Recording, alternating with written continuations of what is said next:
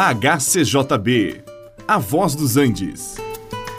Você vai ouvir agora Meditações com o Pastor Victor.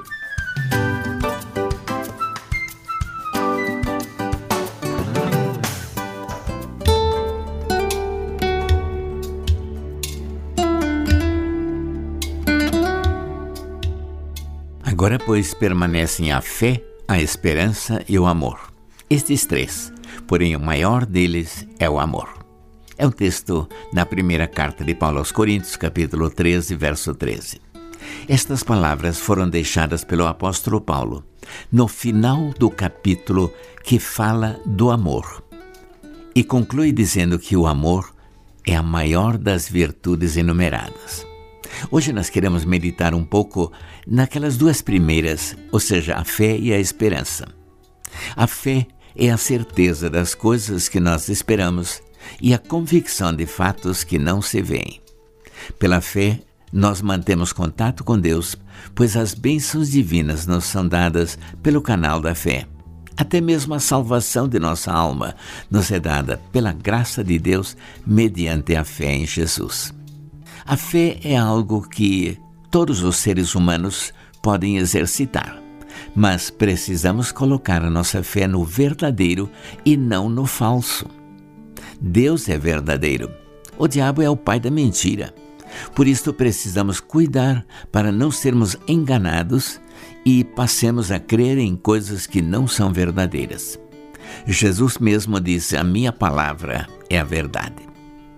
Nela podemos confiar Nela podemos colocar toda a nossa fé sem medo de sermos enganados, porque Deus é verdadeiro e Ele não mente.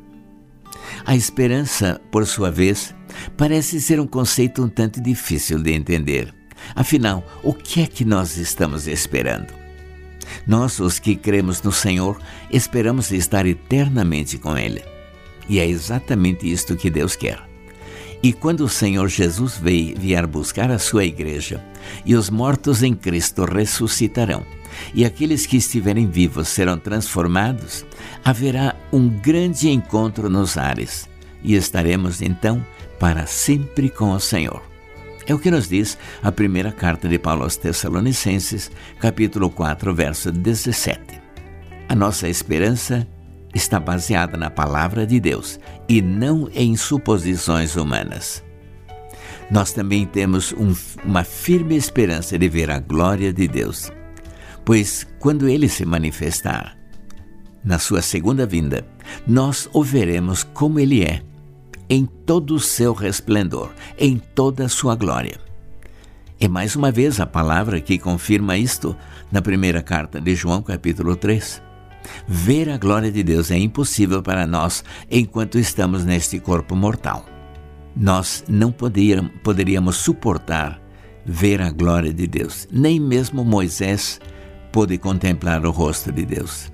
Porém, quando estivermos revestidos da nossa habitação celestial, isto é, aquele corpo celeste, nós o veremos como ele é, em toda a sua glória, e seremos semelhantes a ele. E para finalizar, nós esperamos reinar juntamente com Cristo. Fiel é esta palavra. Se nós já morremos com Ele, também viveremos com Ele. Se nós perseverarmos, também com Ele reinaremos. Esta é a palavra de Deus. Segunda carta de Paulo a Timóteo, capítulo 2, versos 11 e 12. Esta é a nossa esperança estar para sempre com o Senhor, participar do seu reino, participar da sua glória. Louvado seja Deus por esta gloriosa esperança.